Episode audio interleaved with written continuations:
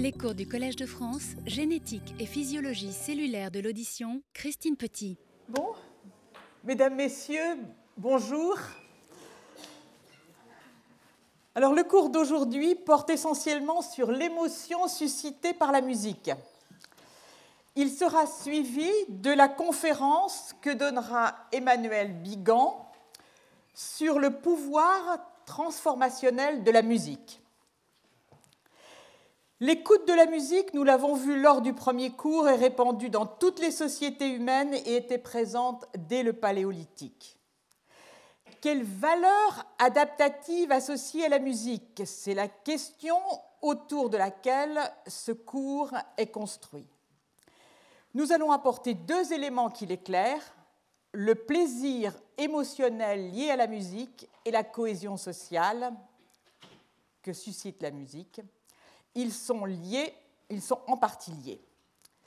Alors je vais successivement introduire des éléments concernant musique et plaisir, les bases neuronales, les bases neurales de la dissonance, les circuits neuronaux de la récompense, les bases neurales de l'émotion musicale intense, l'implication de la dopamine dans l'émotion musicale intense, les interactions neuronales qui président à la sensation de récompense qui s'attache à l'écoute d'une musique considérée comme agréable.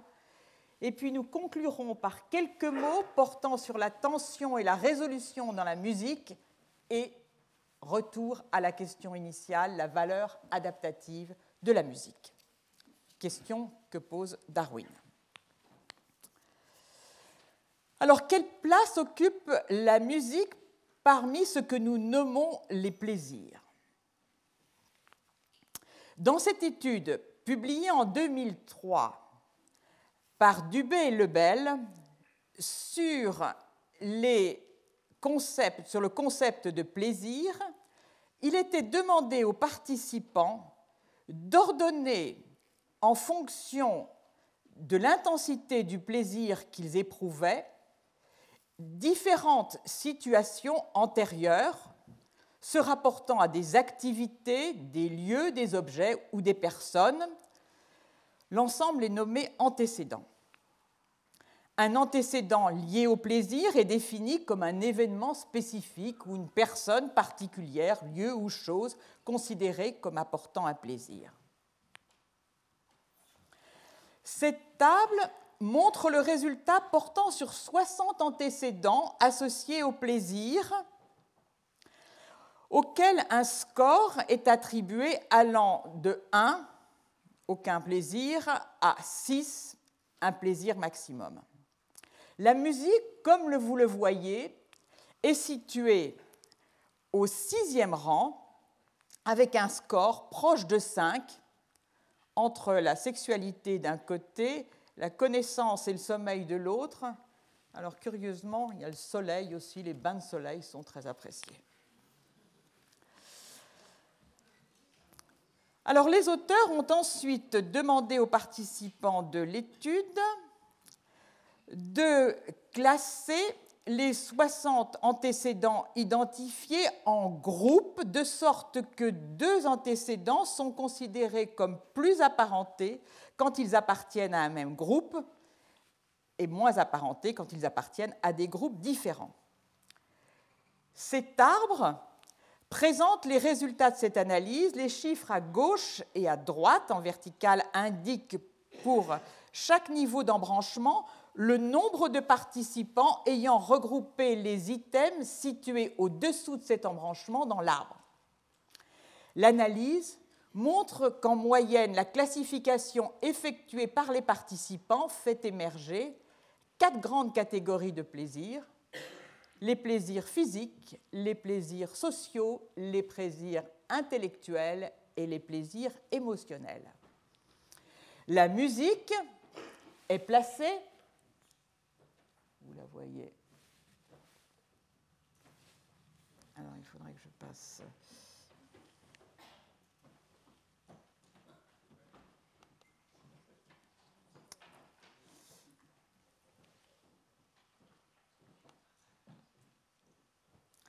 Vous voyez la musique. Hein.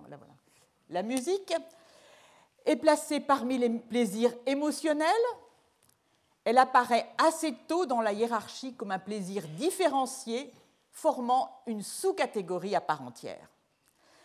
Alors ce classement de la musique parmi les plaisirs émotionnels évoque ce qu'Emmanuel Kant disait de la musique. La musique est la langue des émotions. Voyons quelques-unes des sensations ou émotions suscitées par la musique. La gaieté, la joie.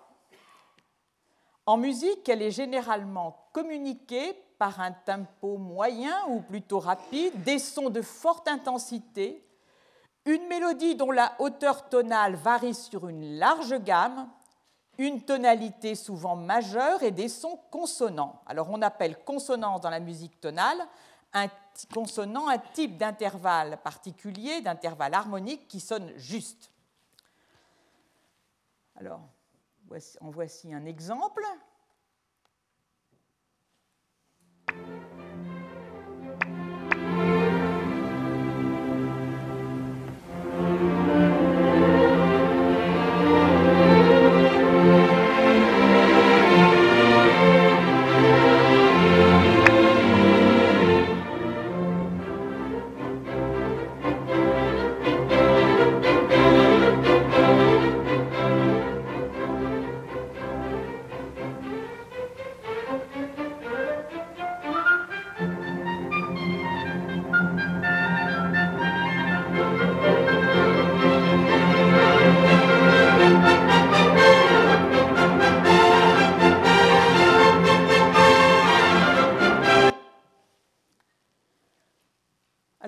Autre sensation, la tristesse.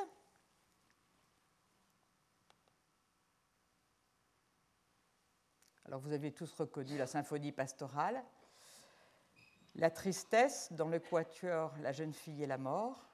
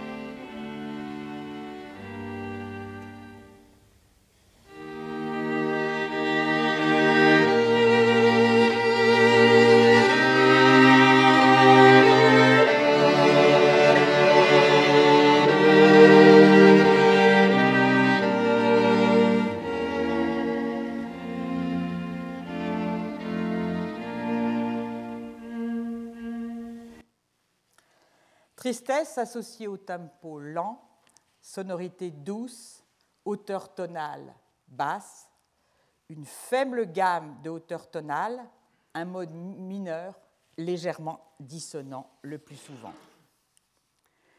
La colère, alors c'est tellement classique, on hésite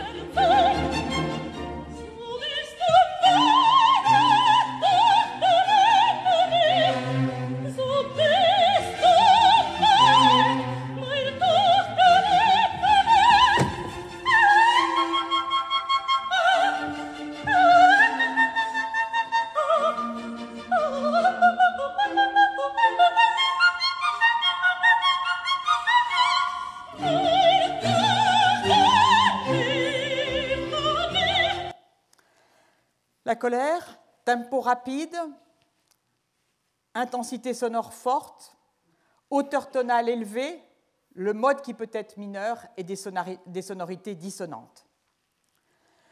L'anxiété, l'angoisse, la peur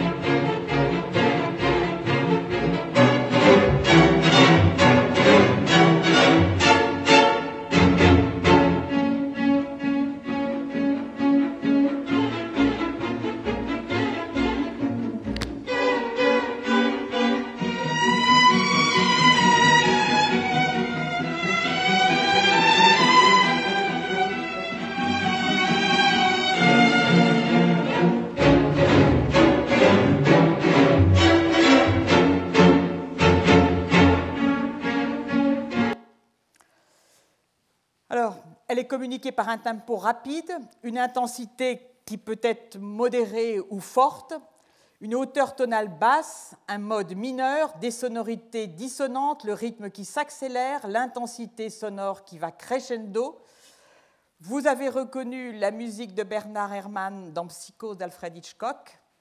Et pour compléter, vous allez reconnaître la scène de la douche, dans laquelle je n'ai malheureusement pas pu séparer le son enfin, musical des cris, mais vous allez pouvoir mesurer ce que la, force euh, de l'anxiété communiquée par ces les notes stridentes. Je vais quand même baisser le volume hein, parce que.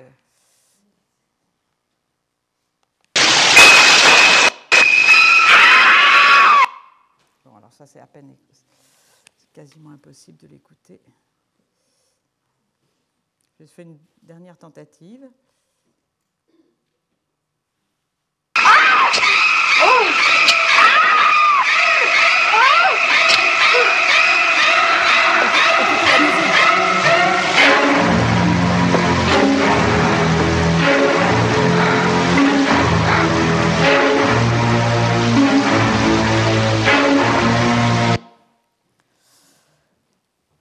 Y a bien d'autres émotions suscitées par la musique, par exemple une sensation de paix ou l'évocation de transcendance ou de spiritualité.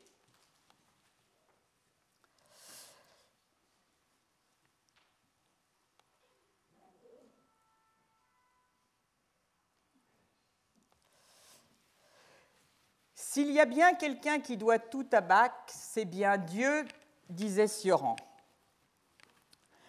On peut aussi évoquer les écrits de saint Augustin dans le dixième livre de ses confessions, où il oscille entre l'avertissement des dangers du plaisir associés à un chant religieux et le constat des effets positifs associés à ce chant.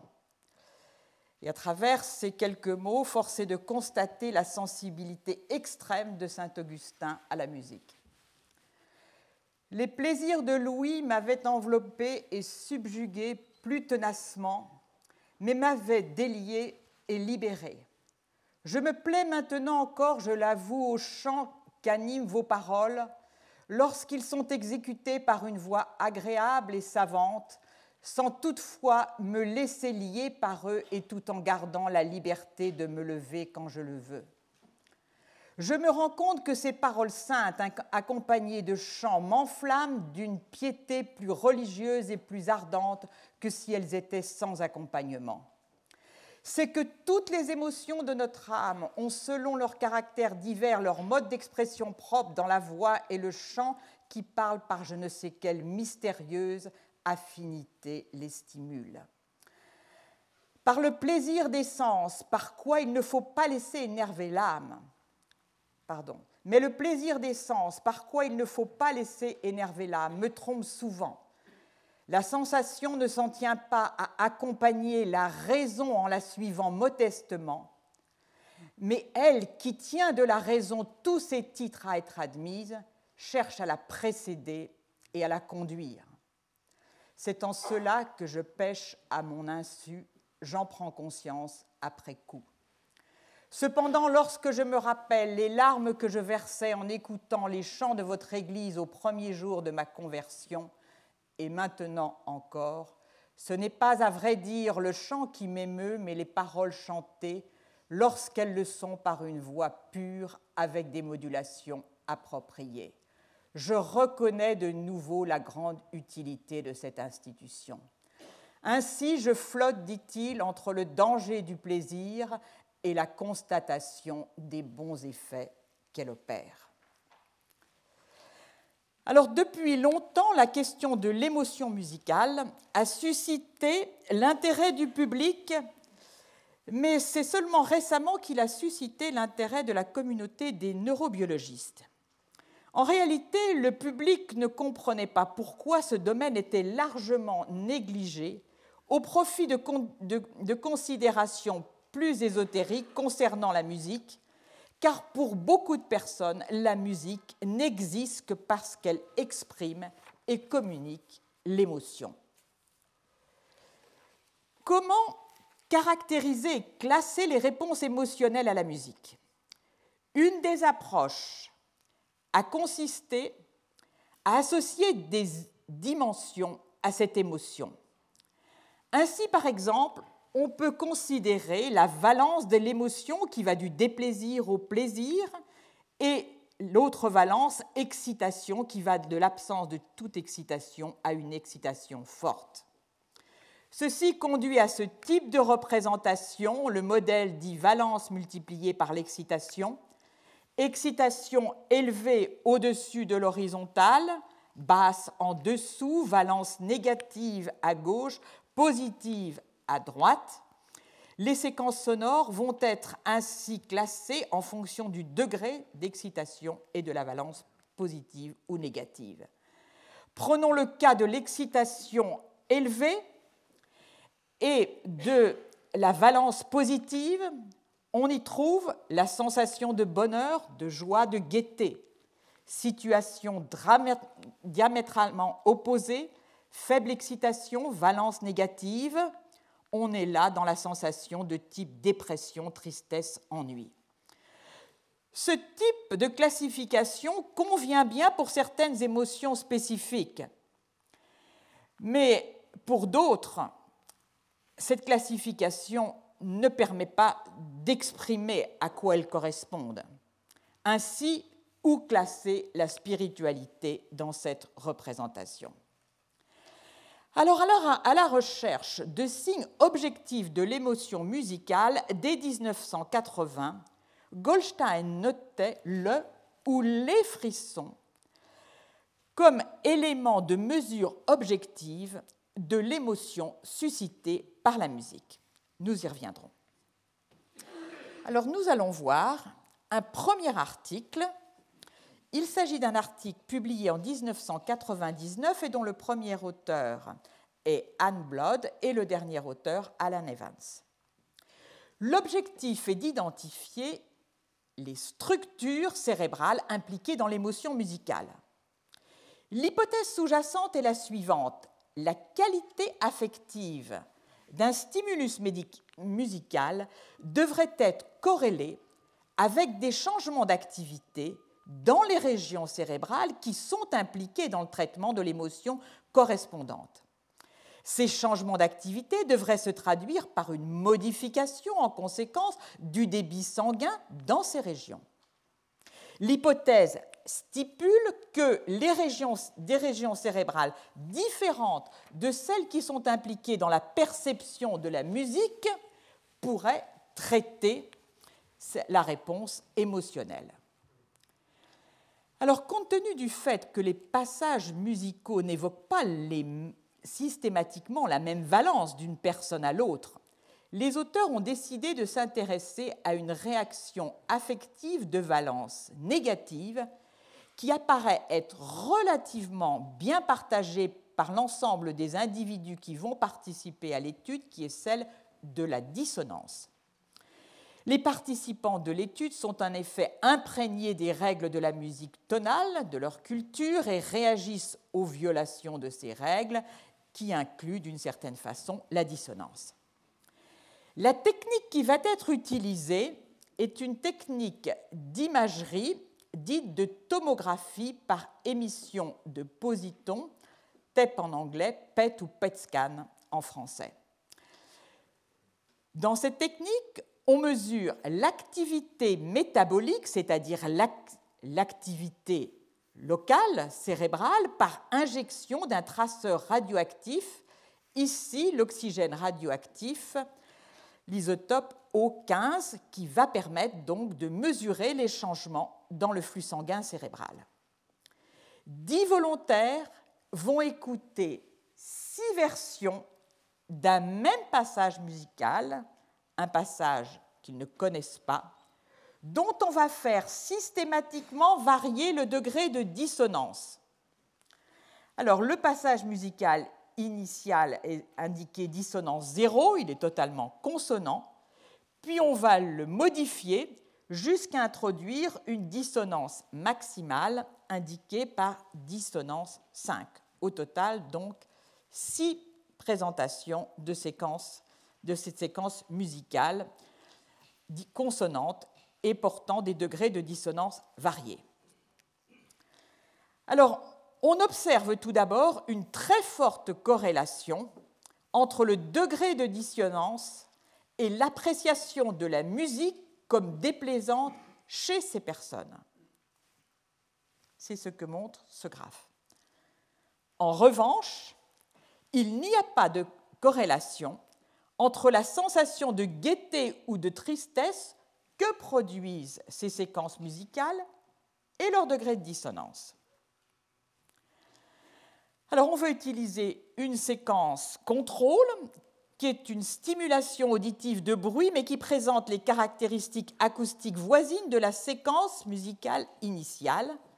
Et on va soustraire les signaux cérébraux qu'induit cette séquence contrôle des réponses cérébrales que provoquent les séquences musicales que nous venons de voir. Nous intéressent les structures dont l'activation est modifiée par le degré de dissonance. L'augmentation de la dissonance va être corrélée à une augmentation de l'activité dans le gyrus para-hippocampique droit et dans des, régions précuneus.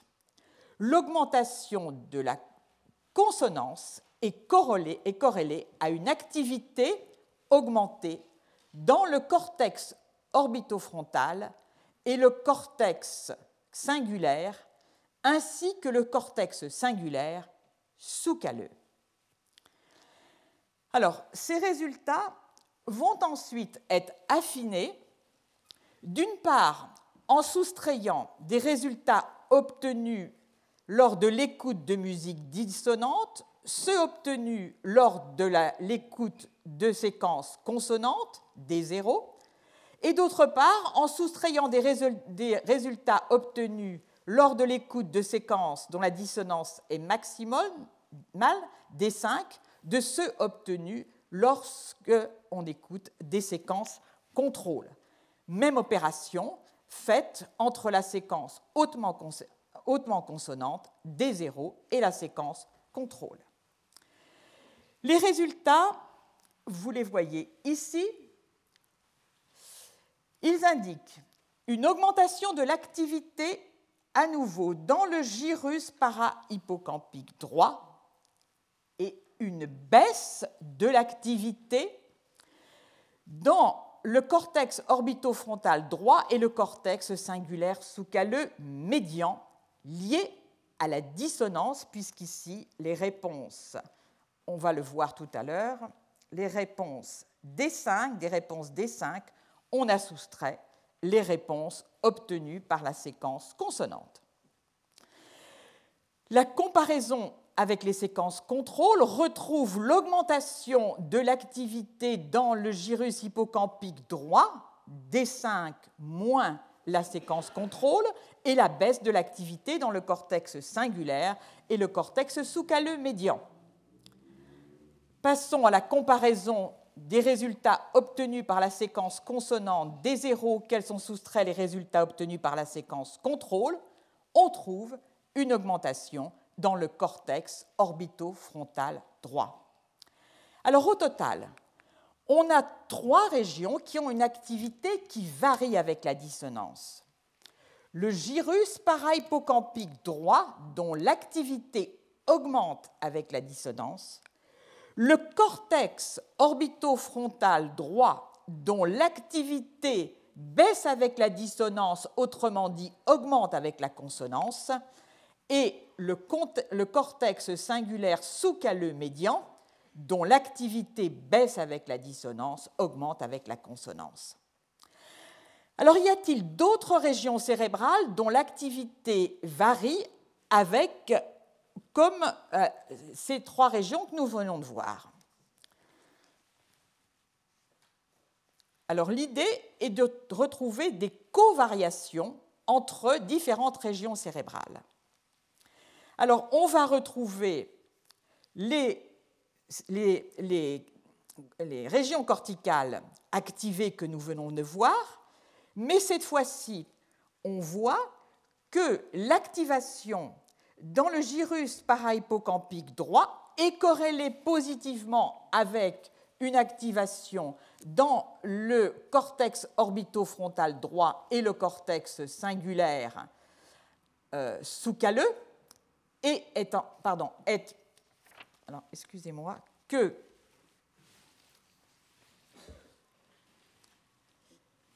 le. Alors, euh, je, reprends. On voit qu'il existe une corrélation entre le débit sanguin, la modification du débit sanguin entre différentes régions. C'est-à-dire que l'on retrouve le fait qu'il y a une corrélation négative entre l'activation du gyrus parahippocampique et euh, les régions, ces régions-ci, et une, et une corrélation positive là. À nouveau, pour la région orbitofrontale, une corrélation négative, c'est réciproque avec la région parahippocampique, et une corrélation positive avec les régions frontales, et ainsi de suite. Alors, la même analyse va être faite, mais pour la sensation de musique comme plaisante. Et là, on retrouve les corrélations attendues compte tenu du fait que la musique ressentie comme plaisante par les participants de l'étude était essentiellement consonante, la corrélation positive, c'est-à-dire l'activation du cortex singulaire sous-calleux médian et du cortex orbitofrontal droit, et la corrélation négative avec le gyrus parahippocampique droit qui est activé en cas de dissonance et avec le cortex singulaire postérieur gauche. Alors, le cortex orbitofrontal et le gyrus singulaire appartiennent au système paralimbique connu pour être impliqué dans les émotions. Les régions polaires frontales sont également impliquées dans les émotions. En conséquence, ceci démontre pour la première fois le fait que des structures impliquées dans d'autres types d'émotions sont aussi impliquées dans l'émotion musicale, liée cette fois-ci à la, liée à la consonance et à la dissonance. Est lié également à la sensation de plaisir versus déplaisir. On note également que des structures comme l'amygdale impliquées dans la peur sont au contraire inactivées, donc on peut dire inactivées en cas de consonance. Donc on peut dire que la sensation de plaisir versus déplaisir met au total en jeu des sites corticaux qui sont distribués et dont certains appartiennent au système paralimbique. Alors, cette démarche va être complétée par d'autres travaux qui, du système paralimbique, vont nous emmener au système de la récompense que je vais maintenant introduire pour rendre plus aisée la compréhension des travaux suivants. Alors juste ici, pour vous montrer le cortex singulaire au-dessus du corps calleux. Les centres du plaisir. Il y a un demi-siècle, en 1954, Holt et Milner découvrent les centres du plaisir. Ils rapportent que la stimulation électrique d'une région spécifique du, du cerveau chez le rat conduit l'animal à revenir continuellement à l'emplacement où cette stimulation a eu lieu. Si on donne au rat une chance de stimuler électriquement les aires corticales impliquées dans cette sensation, en actionnant un levier, il y consacre un temps de plus en plus important. Il finit par oublier tout autre comportement de routine, oublier de manger ou de dormir par exemple il peut actionner plusieurs milliers de fois par heure le levier. Les structures euh, stimulées se révéleront appartenir au circuit de la récompense. Ce circuit favorise l'envie et le désir. Il appartient au cerveau ancestral. Il est associé aux fonctions vitales, la sexualité et la prise de nourriture, par exemple. Ce circuit est indispensable à la survie car il fournit la motivation nécessaire à la réalisation d'actions ou de comportements adaptés permettant de préserver la, survie de l'individu et de l'espèce et en répondant à ses besoins vitaux. L'association de la sensation de plaisir aux fonctions et aux comportements nécessaires à la survie des espèces est un moyen très sûr d'assurer leur survie. Quand certains signaux induisent la sensation de plaisir, le comportement se modifie. Le système de récompense a un rôle majeur également dans les apprentissages, comme nous venons de le voir avec l'autostimulation chez le rat. Ce système lie action et récompense. Il est impliqué dans les comportements de renforcement, de consolidation. Une sensation agréable donne envie de reproduire la situation qui l'a fait naître, ce que l'on appelle le renforcement positif. On décrit plusieurs composantes de ce renforcement. L'une affective correspond au plaisir provoqué par les récompenses. Elle correspond à la perception hédonique de la récompense. Une autre motivationnelle correspond à la motivation que fait naître la perspective d'une récompense. Et la dernière, dite cognitive, correspond aux apprentissages qui seront développés dans cet objectif. Le circuit dit de récompense a pour neurotransmetteur majeur la dopamine. Les drogues qui conduisent à l'addiction, alcool, nicotine, cocaïne, amphétamine, addiction alimentaire, agissent précisément sur ce circuit en augmentant la libération de dopamine par les neurones dopaminergiques, dopamine qui va agir sur les neurones qui portent les récepteurs à ce neurotransmetteur. Un signal arrive venant du cortex sensoriel où il a été traité. Il annonce une récompense. Il s'ensuit d'une manière générale une activation de l'aire tegmental ventral que vous voyez ici, qui est une aire située dans le mésencéphale. L'activation de l'aire tegmentale ventrale libère au niveau des terminaisons axonales des neurones qui, euh, qui sont situés dans cette aire de la dopamine sur les neurones de trois structures, le noyau accumbens, l'amygdale et le cortex préfrontal. Les flèches en bleu ici indique la libération de la dopamine à partir de l'aire tegmentale ventrale sur ces trois structures. Le circuit allant de l'aire tegmentale ventrale au noyau accumbens appartient au système mésolimbique, ici indiqué en rouge. Son blocage réduit les émotions intenses. Plus précisément, les projections dopaminergiques de l'aire tegmentale ventrale ont pour cible le striatum ventral, qui comporte le noyau accumbens dont je viens de parler. Ils ont, ces projections se font également sur le septum, l'amygdale et l'hippocampe. Le circuit allant de l'aire tegmentale ventrale au cortex préfrontal en violet, lui, appartient au système mésocortical, de sorte que les deux systèmes ensemble forment ce que l'on appelle le système mésocortico-limbique. Alors je vais brièvement mentionner une autre voie majeure dopaminergique, c'est la voie négrostriée qui n'est pas figurée ici.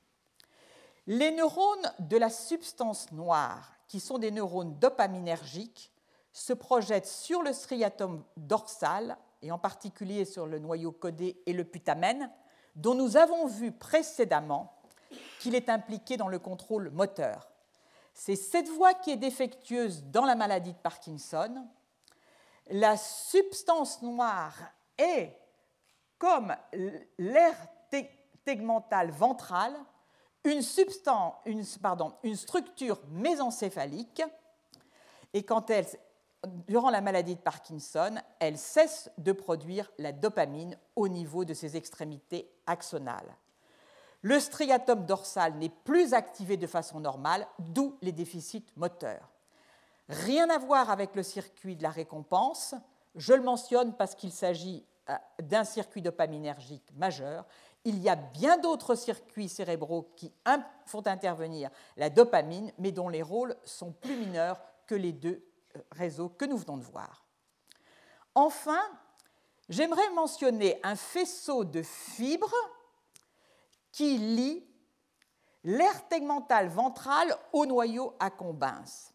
En réalité, il s'étend de la formation réticulée jusqu'au cortex préfrontal en passant par l'aire tegmentale ventrale, en passant, par l'aire tegmentale ventrale, en passant par le noyau accumbens et en passant par l'hypothalamus.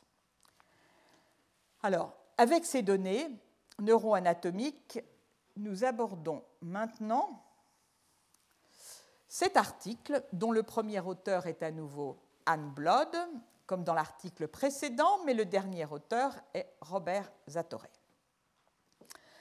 Après la dissonance, ces études vont porter sur la recherche des corrélats neuronaux aux réponses de plaisir intenses que suscite la musique. Les études chez l'animal ont montré que le renforcement et la motivation en relation avec l'administration d'une variété de drogues impliquent le recrutement de l'aire tegmentale ventrale, du striatum ventral, c'est-à-dire du noyau, en particulier du noyau accumbens, de l'amygdale, de l'hippocampe, du cortex préfrontal ventral et de l'hypothalamus. Ils ont montré que ce circuit endogène est sollicité lors de stimulations naturelles comme l'activité sexuelle et la nourriture. Ainsi, la prise de nourriture entraîne une activité qui est en rapport avec la libération de la dopamine dans le noyau accumbens. Et chez l'homme, l'abus de certaines drogues, les prises excessives de nourriture s'accompagnent aussi d'une activité accrue dans ces neurones impliqués dans le circuit de la récompense que nous venons de voir. Par exemple, l'activité en imagerie fonctionnelle change dans l'aire tegmentale ventrale, le noyau accumbens, la base du prosencéphale, le thalamus et quelques autres structures lors de la prise de cocaïne, en particulier chez les personnes qui ont une dépendance à la cocaïne. et même l'expérience agréable de déguster une bonne tablette de chocolat conduit à une activité accrue au niveau du mésencéphale, au niveau de l'aire tegmentale ventrale et également au niveau des structures que j'ai mentionnées tout à l'heure.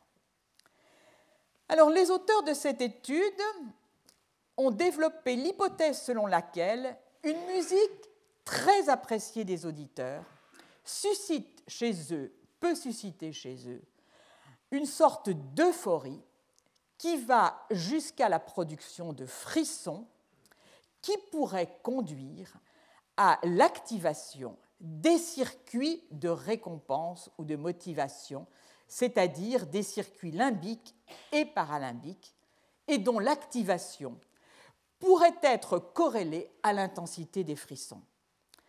Alors on quitte donc le domaine des émotions négatives, celui que nous avons vu à travers la dissonance, pour s'intéresser, et il s'agissait d'émotions d'intensité modérée, pour nous intéresser aux émotions positives particulièrement intenses. Les participants de l'étude sont des étudiants, au total une dizaine. Ils ont au moins huit années de formation musicale. Le choix d'étudiants musiciens est fondé sur le fait que les musiciens ont en règle générale des réponses émotionnelles à la musique qui sont plus fortes que les non-musiciens. Ceci ne veut pas dire qu'il est nécessaire d'avoir une éducation musicale pour ressentir de telles émotions. Avant tout, ont été inclus dans cette étude des étudiants qui pouvaient faire mention d'expériences de frissons quasi systématiques lors de l'écoute de certains morceaux de musique. Pour déceler les régions du système nerveux qui sont activées par l'écoute musicale provoquant des frissons, c'est à nouveau la tomographie par émission de positons, c'est-à-dire en utilisant le, PET scan, qui va être euh, mise en jeu pour euh, identifier les changements de flux sanguin euh, cérébral dans différentes régions. Alors, les participants à l'étude ont eux-mêmes choisi leur musique préférée. Et dans près de 80% des cas, en écoutant cette musique, ils sont parcourus de frissons à un moment précis, y compris lorsqu'ils écoutent cette musique alors qu'ils sont allongés dans un scanner. Longtemps, les appréciations des réponses émotionnelles se sont exclusivement fondés sur ce qu'en disaient ou ce qu'en disent les auditeurs auxquels on leur demandait d'apprécier leurs émotions positives et, ou négatives et d'en donner une valeur sur une échelle avec la représentation que nous avons vue tout à l'heure, valence-excitation. À partir de 1997, des mesures physiologiques de l'émotion vont être introduites par plusieurs groupes. L'une d'elles proposait 12 indices d'activité physiologique en rapport avec une émotion intense. Sept de ces indices étaient en rapport avec des modifications du flux sanguin ou du rythme cardiaque. Trois étaient en rapport avec des modifications de la respiration, comme l'amplitude de euh, la respiration, et deux portait sur des paramètres complètement différents, la conductance cutanée et le changement de température des doigts. D'autres indices vont ensuite, vont ensuite, être mis en évidence. La pression diastolique, qui varie avec également l'émotion musicale, et l'activité zygomatique. L'électromyographie faciale, qui mesure la réponse au niveau des muscles de la joue et du front, a été associée à une valence positive pour les muscles de la joue et négative pour les muscles qui euh, sont en rapport avec la motilité du front et des sourcils. L'activité zygotique qui se situe donc au niveau de zygomatique qui se situe au niveau de la joue augmente lorsque les séquences musicales sont de valeur positive, mais elle peut aussi augmenter lorsqu'elles sont de valeur négative. Donc il ne s'agit pas d'un critère tout à fait formel. Ces modifications de l'activité traduisent l'activation du système nerveux autonome ou système nerveux viscéral, qui est composé dans sa partie motrice des systèmes sympathiques et parasympathiques.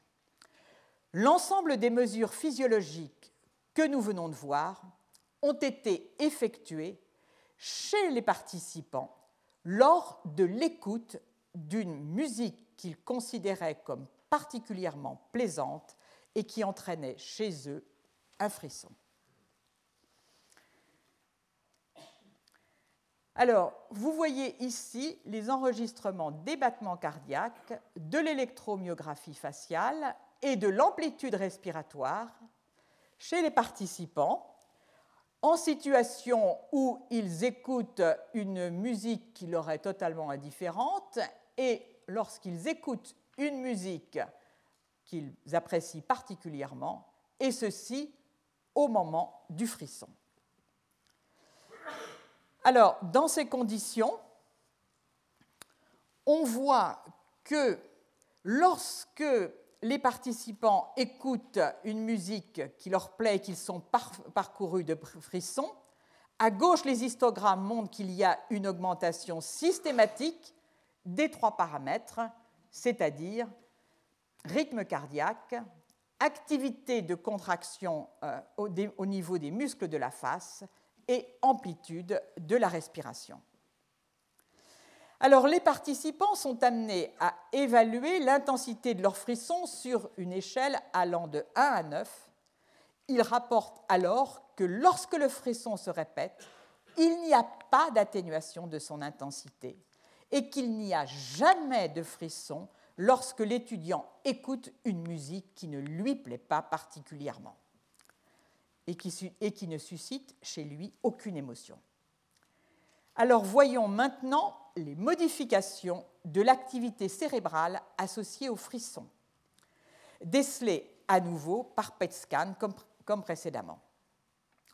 Ici, les résultats d'une analyse de régression qui corrèle l'activité cérébrale régionale effectuée, pardon, évaluée par le changement du flux sanguin local avec l'intensité des frissons. Toutes les corrélations ici sont significatives. On observe une corrélation positive avec le striatum ventral gauche, le mésencéphale dorso-médian gauche, le thalamus droit, le cortex singulaire antérieur, dans son quart frontal, le cortex orbitofrontal droit, l'insula bilatérale, l'aire prémotrice supplémentaire, le cervelet droit et gauche, et une corrélation négative c'est-à-dire une diminution d'activité avec l'augmentation de l'intensité des frissons au niveau de l'amygdale, au niveau de l'hippocampe gauche, au niveau de l'amygdale droite et du cortex ventromédian préfrontal.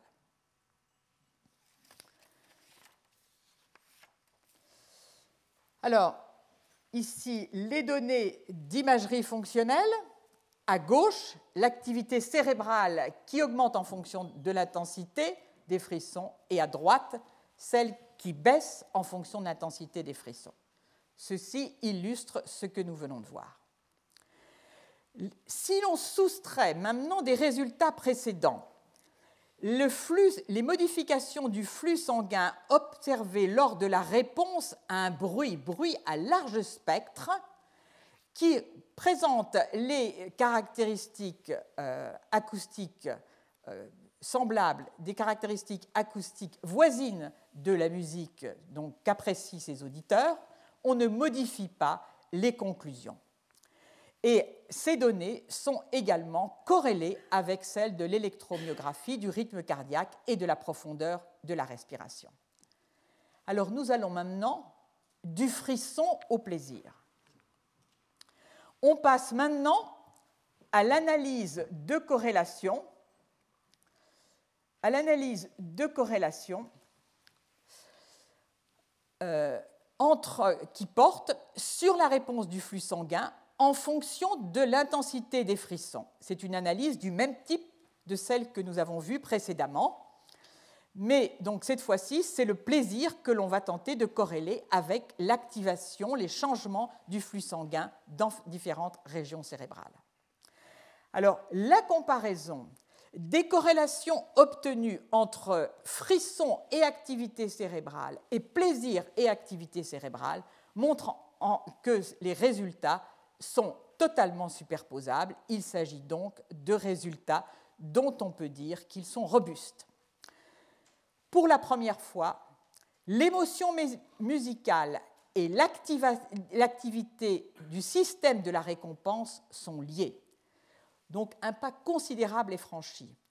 Ce faisant, ce rapprochement avec le système général de la récompense est tout à la fois enthousiasmant et sans doute un peu frustrant pour ceux qui, depuis des années, se sont appliqués à essayer de comprendre en quoi consiste l'émotion musicale. Certains ont apporté une définition en multiples composantes d'une finesse rarement égalée que l'on ne retrouve bien évidemment pas ici. Pour autant, ces résultats, loin de tarir le sujet, sont au contraire une voie d'entrée pour déchiffrer ou pour acquérir une compréhension plus approfondie et plus fine de ce qu'est l'émotion musicale. L'émotion musicale se trouve donc rattachée au système ancestral de la récompense, système dans un, et ce rattachement, lui, n'a jamais été observé jusqu'ici chez les primates non humains. Donc, ce réseau dopaminergique impliqué dans la satisfaction des besoins élémentaires comme la prise de nourriture, nous l'avons vu, ou l'addiction, a été coopté par le système auditif au cours de l'évolution des primates. Au passage, nous avons vu la semaine dernière la cooptation du système moteur durant cette même période d'évolution chez les primates. Il faut noter que l'émotion musicale non seulement active ce circuit de la récompense, mais baisse en parallèle l'activité de l'amygdale qui augmente durant la peur.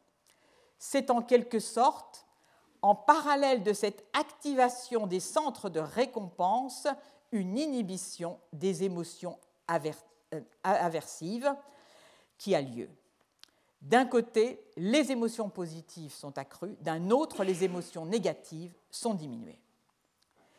Les structures cérébrales qui sont ici activées diffèrent considérablement de celles qui sont appliquées lors du plaisir ou du déplaisir que nous avons vu associés à la dissonance.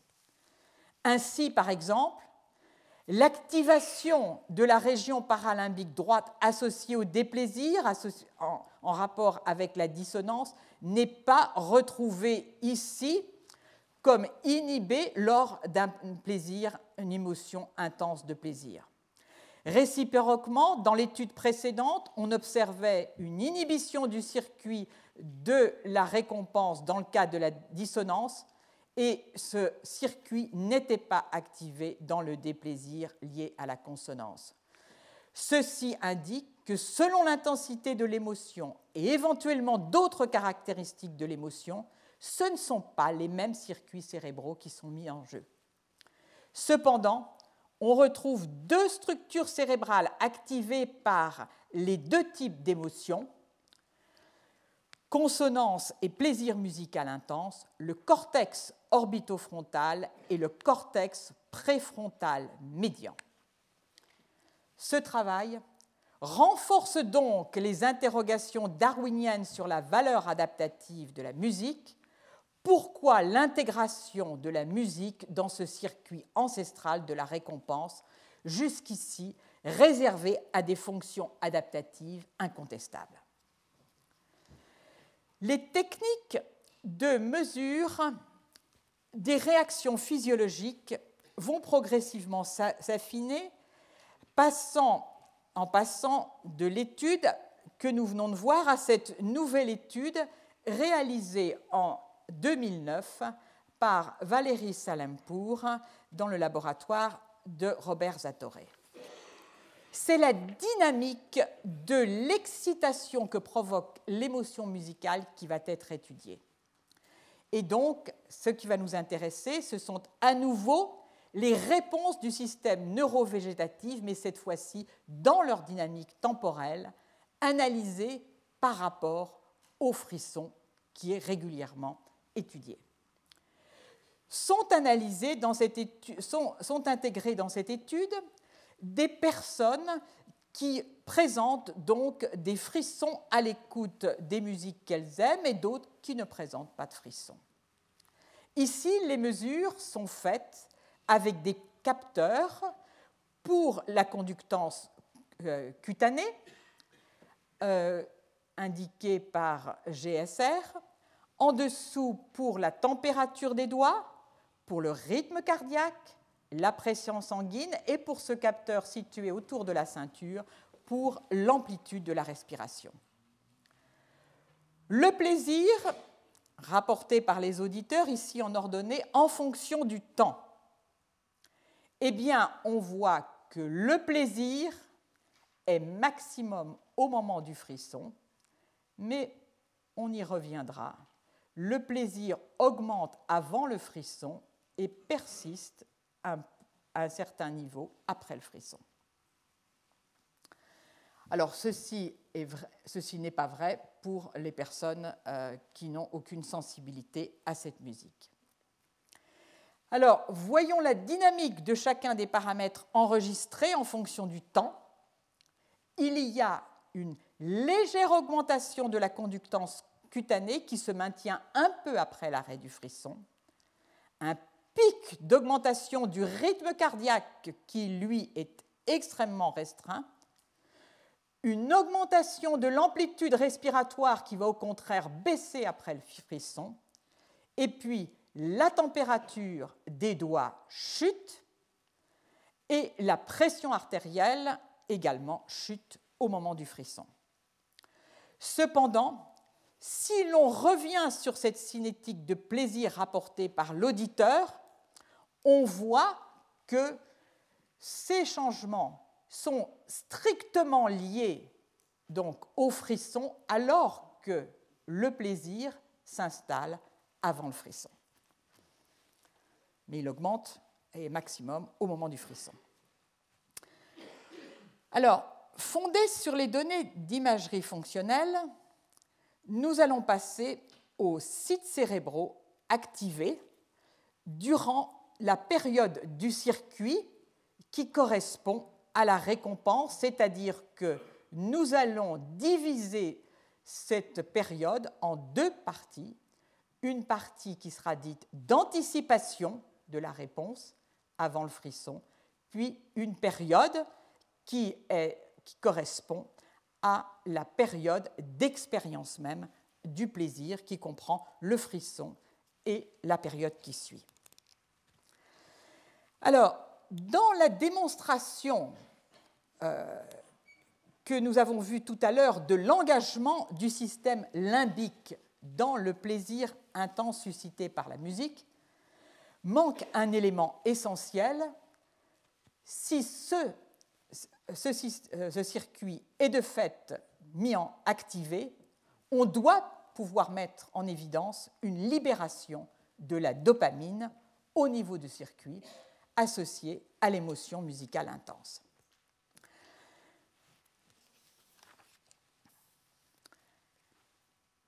C'est ce que nous allons voir. Alors,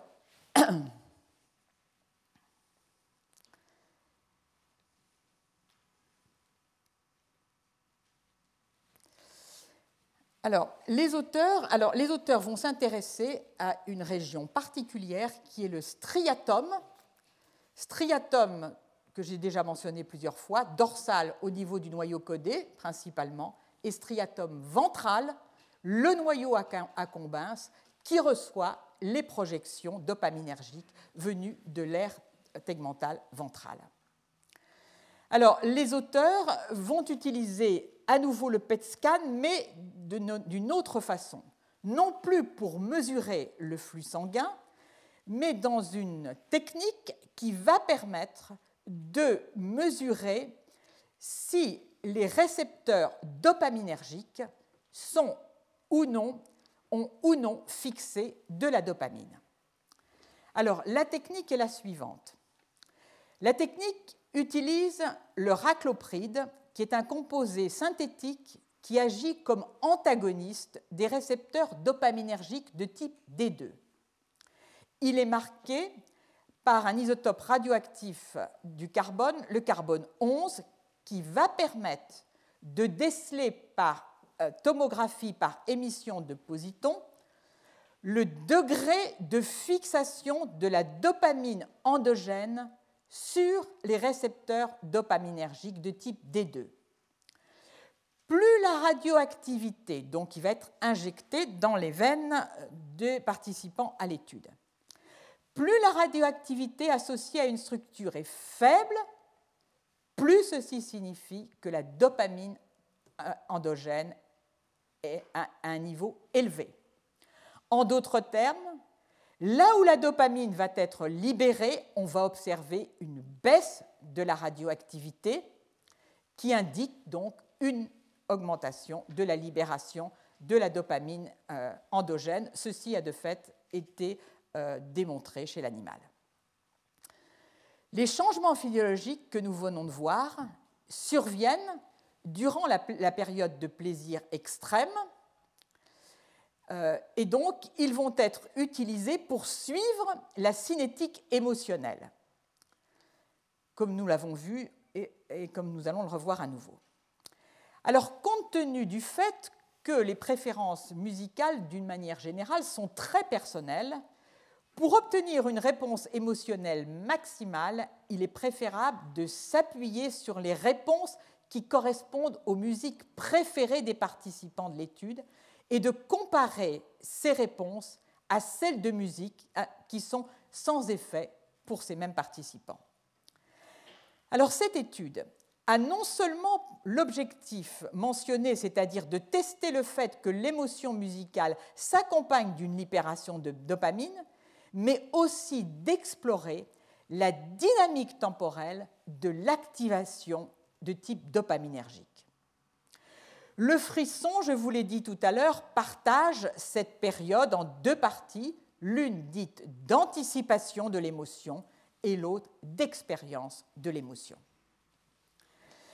La tomographie par émission de positons n'a pas la résolution temporelle qui permet de répondre à la deuxième question, mais l'imagerie fonctionnelle par résonance magnétique l'a.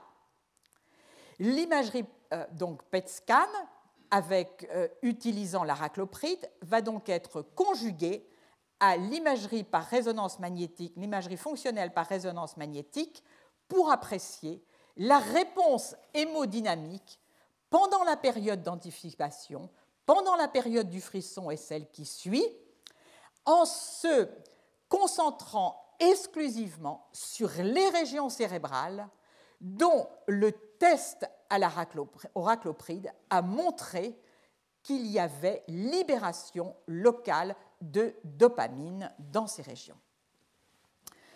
Alors, ces réponses, nous allons les voir.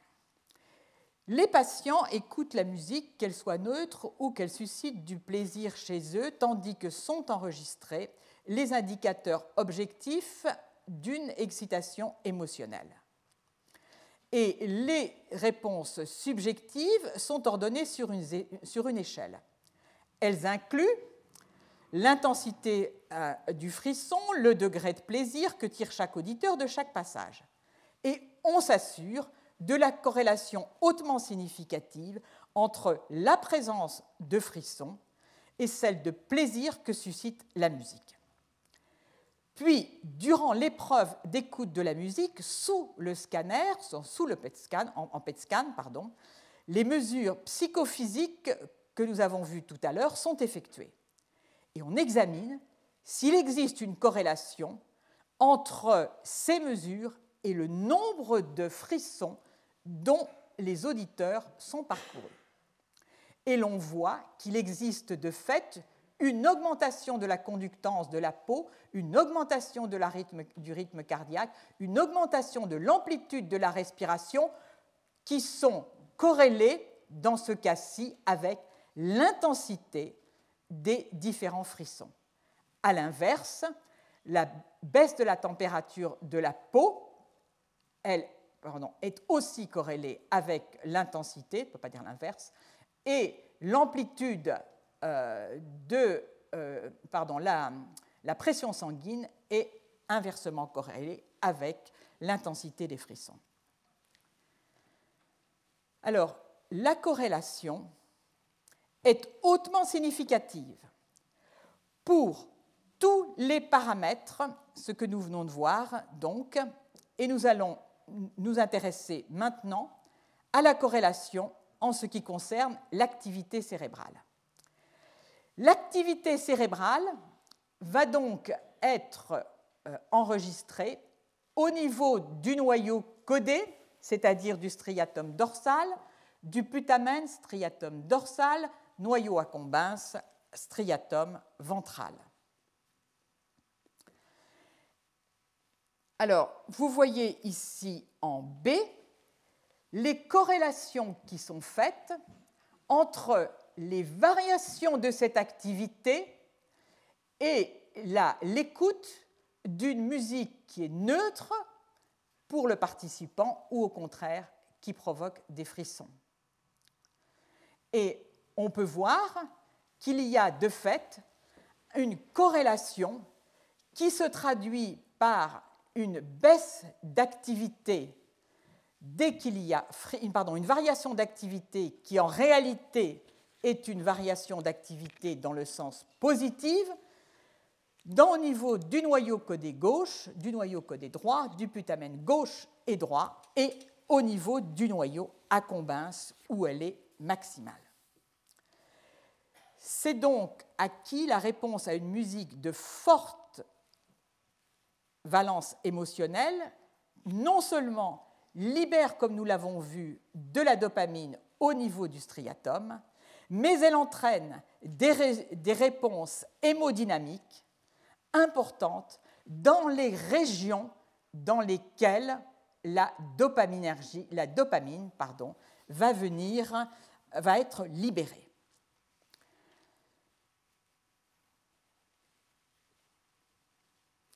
Alors, peut-on corréler les données de fixation du raclopride dans striatum ventral et dorsal avec cette fois-ci le nombre des frissons, leur intensité et le plaisir ressenti.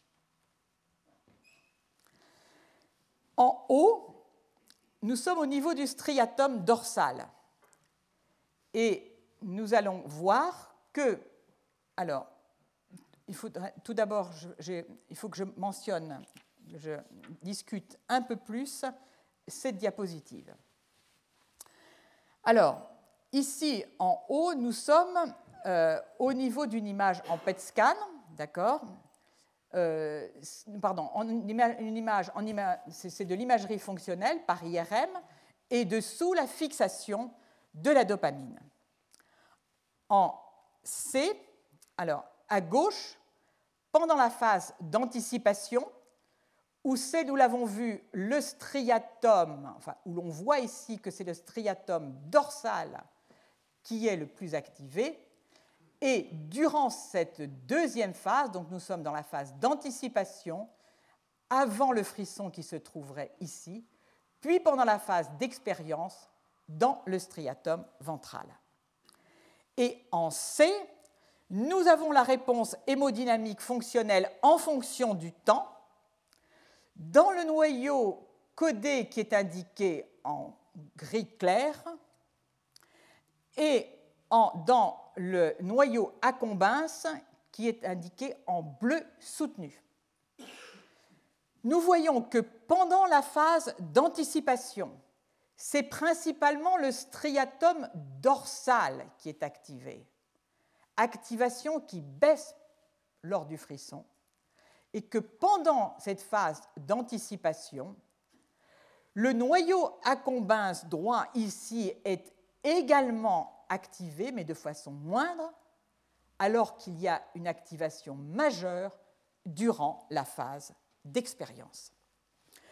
Donc, on peut dire que nous avons ici deux structures anatomiques distinctes, le striatum dorsal et le striatum euh, ventral, dans, lesquels de la dopamine est libérée sous l'effet de l'émotion musicale forte, structure qui s'active avec une cinétique temporelle qui paraît différente. Alors, j'en viens maintenant à la corrélation entre le plaisir ressenti et un certain nombre d'autres paramètres. Alors ici, les résultats sont exprimés par rapport au plaisir qui euh, ici est euh, mesuré par les frissons. Alors en haut, nous avons à nouveau la fixation dans le striatum dorsal et en bas dans le striatum ventral au niveau du noyau accumbens. On voit que la corrélation est forte entre l'activation du striatum dorsal et le nombre de frissons et que la corrélation est forte au niveau du striatum ventral entre l'activation de cette région et l'intensité des frissons et le plaisir rapporté. Donc, à nouveau, on a une sorte de dichotomie qui paraît s'installer entre l'activation du striatum dorsal, davantage liée à l'anticipation, et l'activation du striatum ventral, davantage liée à la, la partie en rapport avec l'émotion ressentie. Alors, autre observation, l'activité du noyau accumbens, à elle seule, rend compte de 65% de la variance associée à la perception subjective de plaisir, celle qui est liée au frisson. Donc ceci constitue une autre première démonstration du fait qu'un plaisir intense en rapport avec l'écoute de la musique est associé avec une activité dopaminergique intense dans, le système de récompense mésolimbique qui inclut le striatum dorsal et le striatum ventral. La question récurrente, quelle est la valeur adaptative associée à la musique, se pose plus que jamais puisque la démonstration est faite, aussi bien en termes de libération de dopamine que d'activation des circuits, de la liaison de l'émotion musicale intense à ce circuit ancestral. Alors, il faut malgré tout euh, souligner le fait qu'il existe un certain nombre de dissociations qui ont été rapportées par rapport à, concernant ce que je viens de mentionner. Nous verrons tout à l'heure un, exemple qui montre que cette dissociation qui est mise en place par ce premier article entre le striatum dorsal et le striatum ventral ne va pas se retrouver dans le prochain article.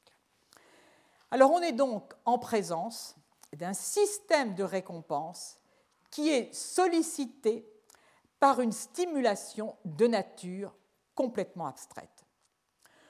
On sait que la musique accroît les émotions en jouant sur les phénomènes temporels tels que les attentes et les retards, qu'elle crée ainsi des tensions, qu'elle résout ensuite des tensions, donc qu'elle utilise un système de prédiction de, du plaisir ou d'anticipation du plaisir à venir.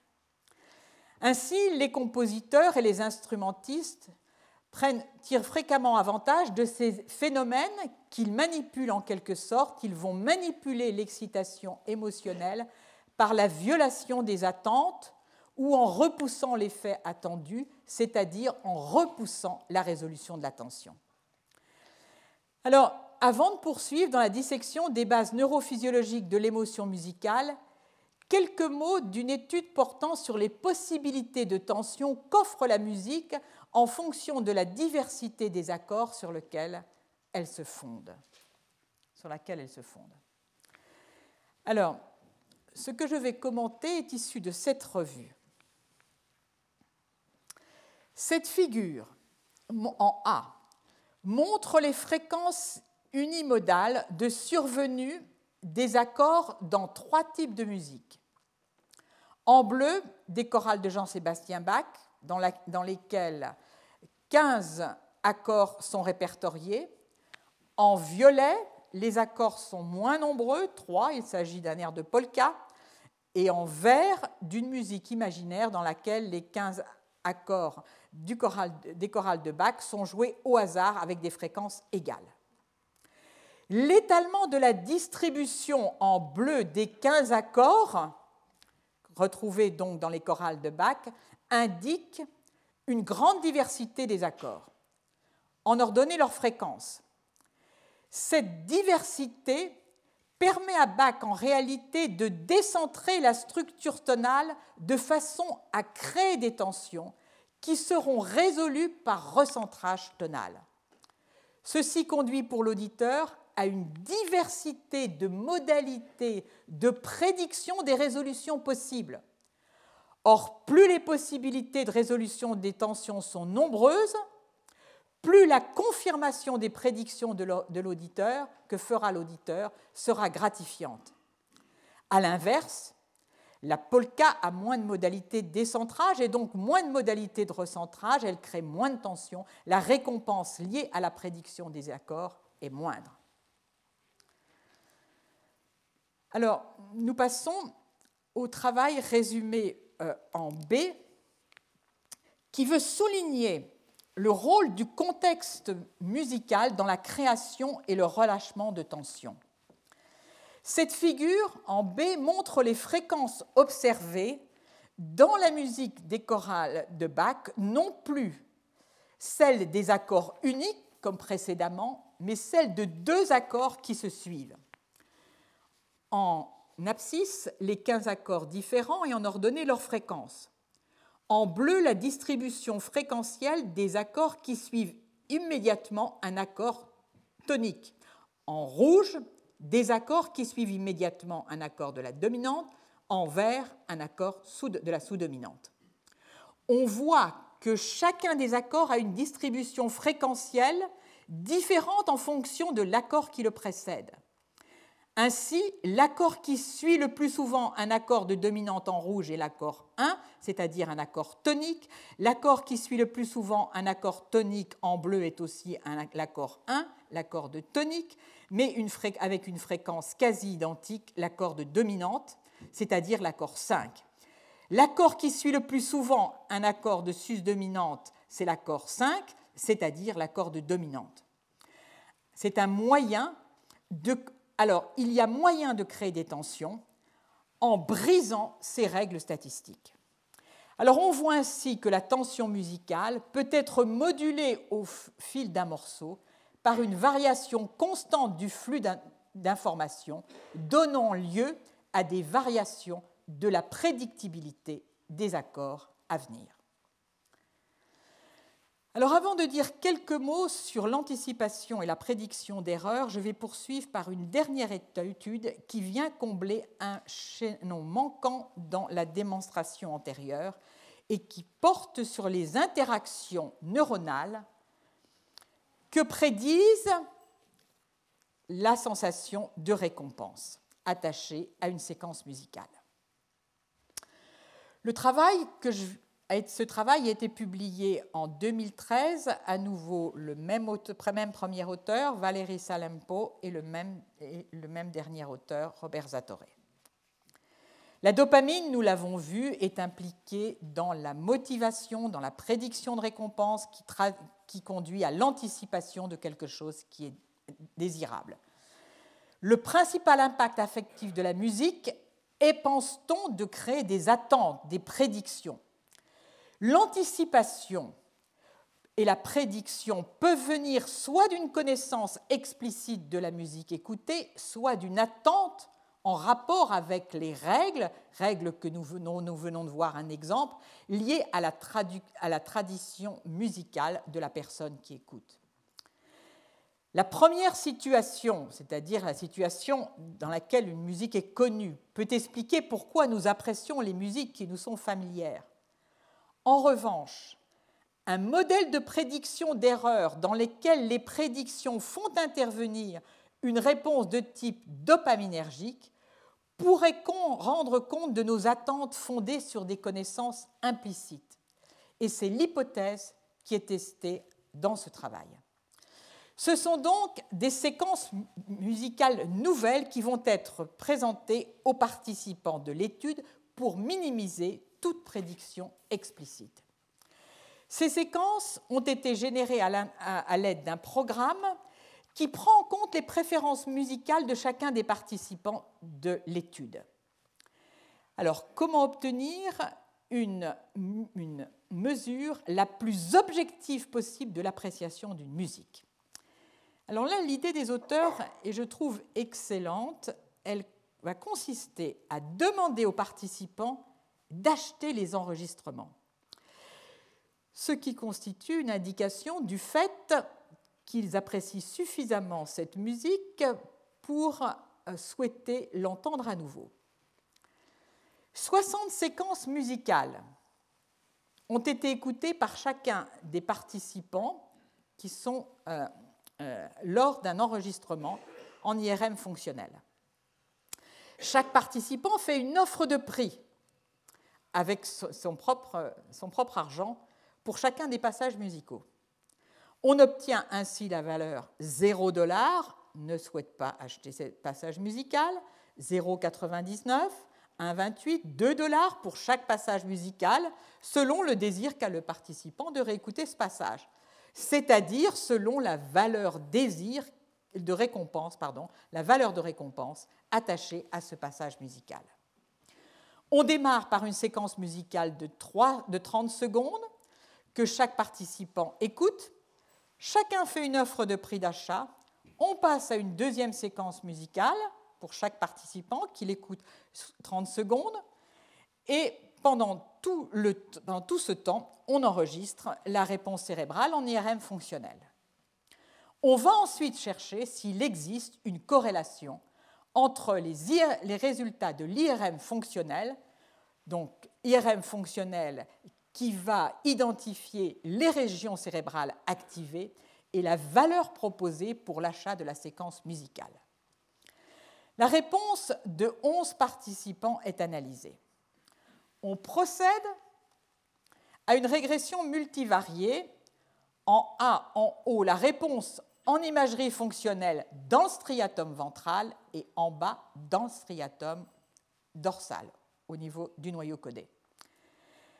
Par régression multivariée, les auteurs constatent que la valeur de récompense évaluée par le prix pour proposer est directement corrélée avec le degré d'activation du noyau accumbens droit. En B, on observe que l'activation du noyau accumbens rend compte d'environ 33% de la variance des offres de prix. L'activation du noyau codé droit, donc dans le striatum dorsal, ne rend compte quant à elle que d'une faible proportion de cette variance des prix d'environ 10%. Quant aux autres régions cérébrales, elle ne montre aucune contribution significative. En utilisant l'analyse en moindre euh, carré partiel, les auteurs examinent ensuite comment les aires cérébrales mésolimbiques interagissent avec les aires cérébrales lorsque la valeur de récompense des séquences musicales croît. Alors, ici, donc, vous voyez euh, tout d'abord, je vais revenir sur cette diapositive pour montrer comment le signal en imagerie fonctionnelle augmente dans le noyau accumbens en fonction du temps et également euh, dans le noyau codé. Nous passons maintenant à l'analyse qui va permettre d'étudier les connexions fonctionnelles entre divers aires. La question qui est posée est la suivante. Existe-t-il une augmentation des connectivités fonctionnelles la, au plaisir, à la récompense que produisent les diverses musiques appréciées par le coût, le, coût, disons le, le, prix que les participants sont prêts à acheter la musique correspondante. Ici, on voit en A que la connectivité entre le noyau accumbens et le cortex préfrontal ventromédian, le noyau accumbens et le cortex orbitofrontal et le noyau accumbens et euh, l'amygdale et également le noyau accumbens et les aires corticales auditives au niveau du gyrus temporal supérieur, toutes ces connexions fonctionnelles augmentent avec la valeur de récompense de la séquence musicale appréciée par son achat ou non, et par la valeur de l'achat. En B, on examine la réponse de chacune de ces aires corticales et on va essayer de la corréler avec la valeur de récompense, c'est-à-dire à nouveau l'achat ou non des, euh, euh, séquences musicales correspondantes. Et là, on voit qu'il n'y a aucune corrélation. Ceci signifie donc que ce n'est pas l'activation de ces régions, entre, disons que le le taux de réponse de ces régions n'est pas corrélé à la valeur de récompense, mais que c'est ce qui est corrélé à la valeur de récompense, c'est l'augmentation de la connexion fonctionnelle entre le noyau accumbens et ces différentes régions.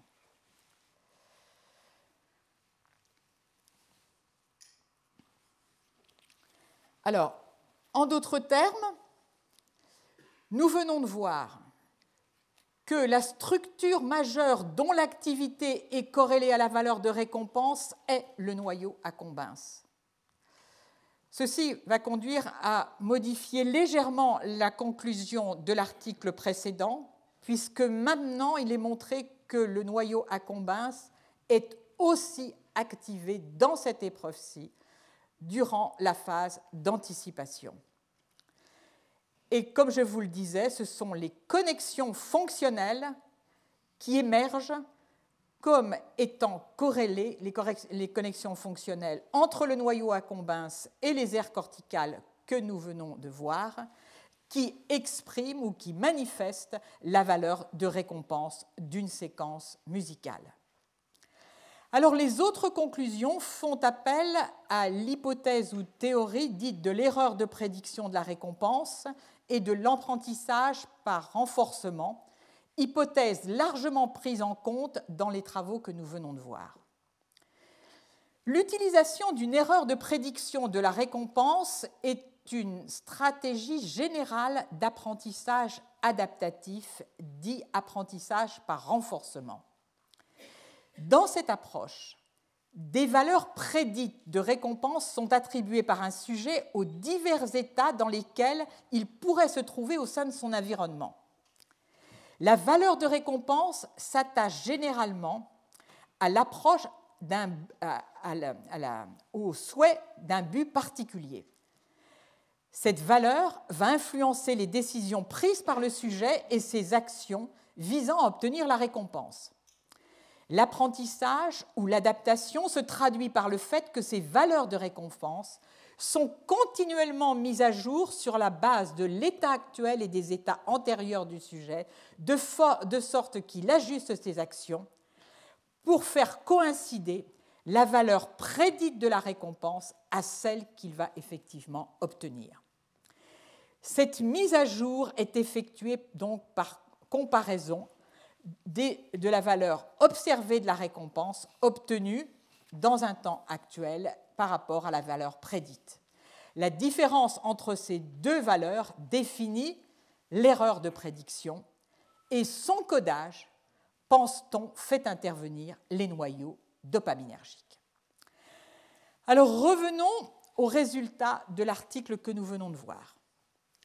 Il faut souligner que le striatum ventral et dorsal, on le sait, sont impliqués dans l'erreur de prédiction et que par conséquent, Les résultats que nous venons de voir indiquent que pendant la phase d'anticipation, c'est bien les réseaux connus pour être impliqués dans l'erreur de prédiction qui sont activés.